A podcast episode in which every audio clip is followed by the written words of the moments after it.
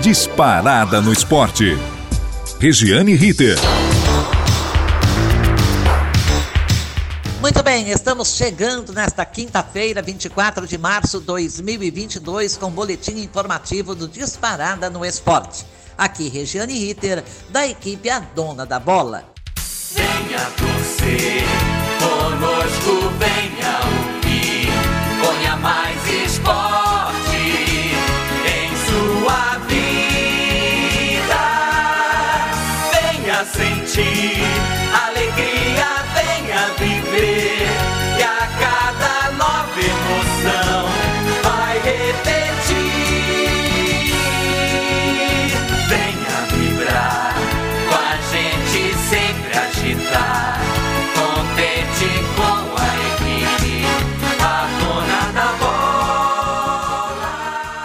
E vamos falar do Campeonato Paulista, mais duas partidas ontem pelas quartas de final. Bragantino, 1 a 0 no Santo André. Golaço marcado por Arthur, sempre ele, ainda no primeiro tempo, aos 40 minutos mais ou menos. Mesmo saindo do campeonato, o Santo André não parecia disposto ou capacitado para tentar uma reação. E assim rolou até o fim. Bragantino 1, Santo André 0. No Massa Bruta vai à semifinal, assim como o São Paulo na terça-feira, mas com placar de gente grande, 4 a 1 no São Bernardo. O Palmeiras mais tarde recebeu o Ituano com desfalques na defesa e não sofreu, ou melhor, sofreu sim. Sofreu pênalti no comecinho do jogo, primeiro minuto. Kleberson meteu a mão na bola, o braço. Adivinha quem bateu? Rafael Veiga. Gol! Gol do Palmeiras. No segundo tempo, Marcos Rocha, de cabeça, interrompeu um contra-ataque do Ituano, tocou para Rony, que avançou na cara do zagueiro e do goleiro Pegorari, aumentou o placar 2 a 0. Mantém o Palmeiras a invencibilidade. E o Breno Lopes ainda marcaria também um gol razoável, porém a árbitra auxiliar deu impedimento na jogada. Palmeiras está na semifinal. Pior em campo, o juiz Tiago Luiz Scarascati.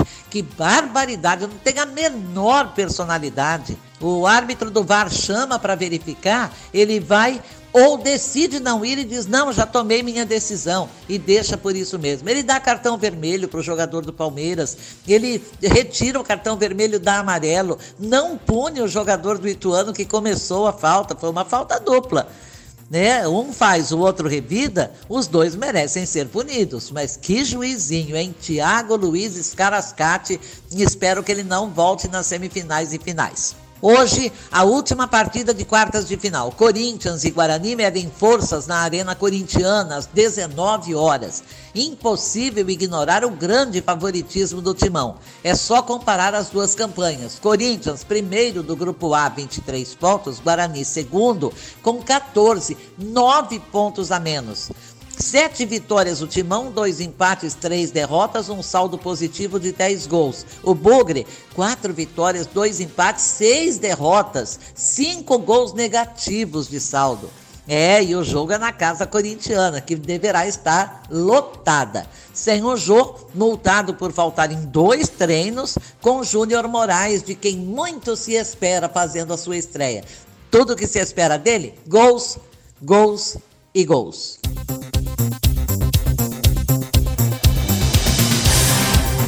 Campeonato Gaúcho já tem finalistas, Grêmio e Ipiranga de Erechim.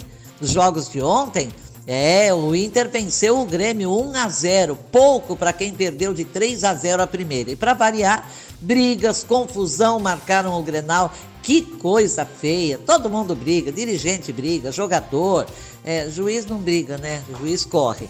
Ele corre que a coisa fica feia. Os torcedores então nem se fala. Na outra semifinal, o Ipiranga precisava e fez 3 a 1 no Brasil de Pelotas, que ganhou a primeira 1 a 0. Pouco, mas com o quarto lugar ficou o Brasil de Pelotas campeão do interior. Nos próximos dois sábados, as finais do Gauchão. Ipiranga manda o primeiro jogo em casa e o Grêmio leva a decisiva para sua arena, Arena Grêmio. Campeonato Mineiro ainda faz a segunda partida de semifinal no sábado, Atlético e Cruzeiro. Jogo de ida deu Cruzeiro 2 a 0. No domingo jogam Atlético Mineiro e Caldense, Galo 2 a 0 no jogo de ida. Eles estão muito parecidos. Tudo aponta para Cruzeiro e Atlético na final. Estaria Ronaldo Nazário, o empresário, preparado para uma possível derrota? Deu piti quando perdeu na fase classificatória. Calma, Ronaldo. Nem tudo é como quando você era jogador de futebol e dos melhores. Já o Carioca está em compasso de espera. O Flamengo despachou o Vasco da Gama em dois jogos, 1 a 0 e 1 a 0. Mas o Fluminense está atrasado por causa da participação na repescagem da Libertadores e caiu diante do Olímpia Paraguaio. Venceu a primeira semifinal 1 a 0 em cima do Botafogo e domingo faz a segunda para confirmar favoritismo. Se passar, vai tentar nas finais repetir a proeza de fevereiro, 1 a 0 no Fla. Sonhar não é proibido, não custa nada, não paga juros. Vamos nessa. Paraná. O técnico Alberto Valentim falou em falta de sorte do seu time, o Atlético Paranaense, que perdeu a primeira semifinal para o Curitiba 2 a 1. Sorte tem, treinador, quem acredita nela, como bem canta o Fernando Mendes, né? Agora vai ter de esperar o jogo de domingo para tentar a sorte. Operário e Maringá jogam hoje a outra semifinal. A gente fala muito em sorte, falta dela, né? A palavra que é, é, o antônimo não, não é muito do meu feitio, não é muito do meu agrado ficar falando. Mas eu acho que quem, quem trabalha, quem trabalha sério, quem sabe, quem faz acontecer, é, a sorte vem junto, a sorte vem acompanhando. Eu sempre, quando digo tenho muita sorte na vida, eu, na verdade, estou tentando dizer tenho um Deus muito grande na minha vida. Cada um pensa de uma forma, né? Mas a sorte sem trabalho não acompanha ninguém, não. Três semifinalistas da Copa do Nordeste já são conhecidos. Ontem, Náutico e Botafogo da Paraíba empataram 1 a 1 e o Náutico despachou o Fogão nos pênaltis, 4 a 3. Antes, na terça-feira, Esporte Recife 3 a 1 nos pênaltis depois de empatar com CSA 0 a 0. O Fortaleza foi o único que não sofreu. Tacou logo 5 a 1 no Atlético da Bahia. Hoje, Ceará e CRB decidem a última vaga para as semifinais. Sábado, Fortaleza e Náutico. Domingo, Esporte Recife e Ceará ou CRB. Vamos saber exatamente o que acontece na, na América do Sul, no futebol da América do Sul. Por falar em América do Sul, são 10 países sul-americanos. O mesmo sonho. Dois já alcançaram a meta: vagas na Copa do Mundo do Catar, novembro e dezembro. E naturalmente vão dobrar a meta. Brincadeirinha. Três outros estão quase lá. Aqueles que já se garantiram, todos sabem, são Brasil e Argentina. Três estão quase lá: Equador, Uruguai e Peru. Outro sonha ainda, mas teme, treme. Afinal, tem o invicto Brasil pela frente: é o Chile. E a Colômbia que sofre poucas chances. Já a Bolívia nem quer pensar em matemática, já desistiu, tanto que pensou em jogar as duas rodadas finais com um time sub-20. Mas não pode, não. O Brasil queria jogar com reservas as quatro rodadas finais, a FIFA disse não. E nós demos razão à FIFA. Bom, mas também neste caso não faria muita diferença. Joga com a Colômbia que está quase fora e Brasil que já está classificadíssimo. Pode ser adulto ou sub-20, tanto faz mas que é um fim melancólico de eliminatórias também para Paraguai e Venezuela, isso é verdadeiro. Jogam hoje a penúltima rodada, todas às 20 horas e 30 minutos, no Estádio Centenário, Uruguai e Peru. No Metropolitano, Barranquilha, Colômbia e Bolívia. No Maracanã, que até ontem tinha vendido 52 mil ingressos, Brasil e Chile. E Ciudad del Leste, Paraguai e Equador. Amanhã no La Bombonera, Argentina e Venezuela. No dia 29, o tão esperado fim, a última rodada de eliminatórias que começaram no dia 8 de outubro de 2020.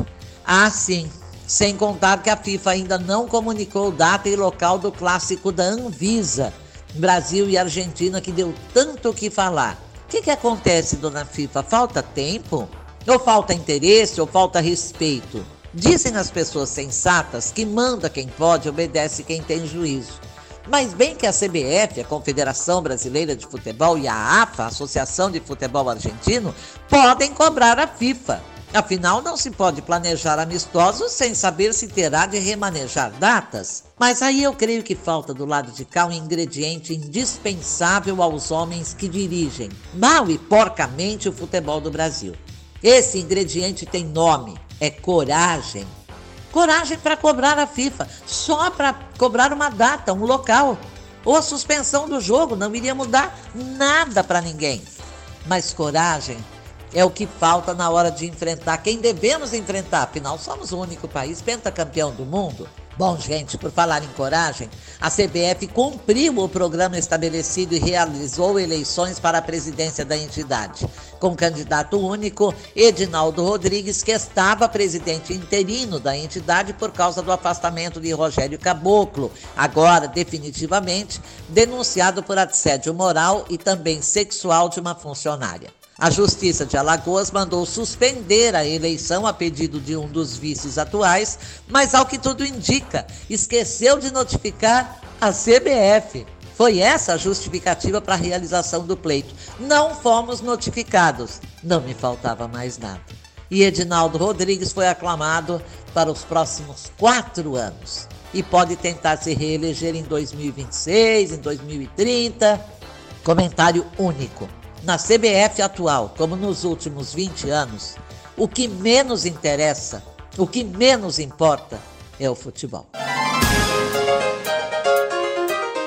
E por falar em futebol, hoje a bola rola nas eliminatórias europeias, uma das últimas tentativas de ir à Copa do Catar.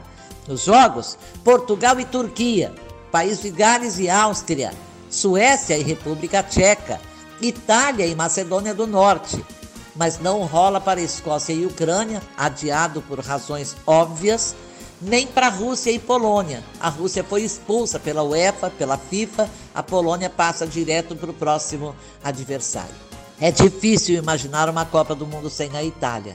Já não tivemos a Itália em 2018, na Rússia, e não foi lá muito engraçado ver Copa do Mundo sem a Itália. Também é difícil imaginar Copa do Mundo sem despedida de Cristiano Ronaldo. Um dos mais completos jogadores que eu já vi jogar. Um dos caracteres, eu acredito que tenha, eu espero não me enganar, que tenha um caráter fantástico. Já foi denunciado por estupro e foi absolutamente inocentado. E ele dizia claramente para quem quisesse ouvir: não fiz nada. E ele pode se despedir da seleção de Portugal sem jogar esta Copa. Porque se passar pela Turquia e se a Itália passar pela Macedônia, os dois vão se enfrentar e um dos dois vai ficar pelo meio do caminho. Chato, bem desagradável, mas possível num mundo em que o futebol é verdadeiramente sempre uma caixinha de surpresas. Não é uma ciência exata e nem sempre dá a lógica. Portanto, Itália e Portugal podem se enfrentar, como podem nem se enfrentar. Já pensou se Turquia ganha a vaga de Portugal, a chance de continuar brigando por uma vaga? E se a Macedônia ganha da Itália? O que, que vocês acham que pode acontecer? Deus do céu, é o fim do futebol, hein? Bem, para não ficar imaginando o fim fute do futebol, embora os dirigentes, tanto aqui quanto lá fora, façam tudo para acabar com o esporte mais popular do planeta e uma grande, imensa, gigantesca fábrica geradora de empregos no mundo inteiro, no planeta. É muito impressionante, nunca ninguém parou para pensar nisso. O futebol só passou a ser respeitado, a crônica esportiva só passou a ser respeitada de tanta gente martelar que verdadeiramente o futebol é uma grande fábrica geradora de empregos, mas eh, se parar para pensar, são milhões de pessoas no mundo todo que vivem pelo futebol, trabalhando para o futebol e de futebol. Nós, por exemplo. Muitíssimo obrigada a todos que estiveram conosco, obrigada pelo carinho, pelo prestígio. Estaremos aqui amanhã no mesmíssimo horário, se Deus assim o permitir. Muito obrigada aos companheiros que permitiram a nossa chegada até aqui. Na mesa de som, o comando é de Agnoel Santiago Popó. Supervisão técnica, Robertinho Vilela. Coordenador da Rádio Gazeta Online, professor Renato Tavares. A direção geral da Faculdade Casper Libero e da Rádio Gazeta On é o professor Wellington Andrade. Um grande beijo a todos, fiquem com Deus, fiquem na paz e até amanhã. Regiane Ritter. Disparada no esporte.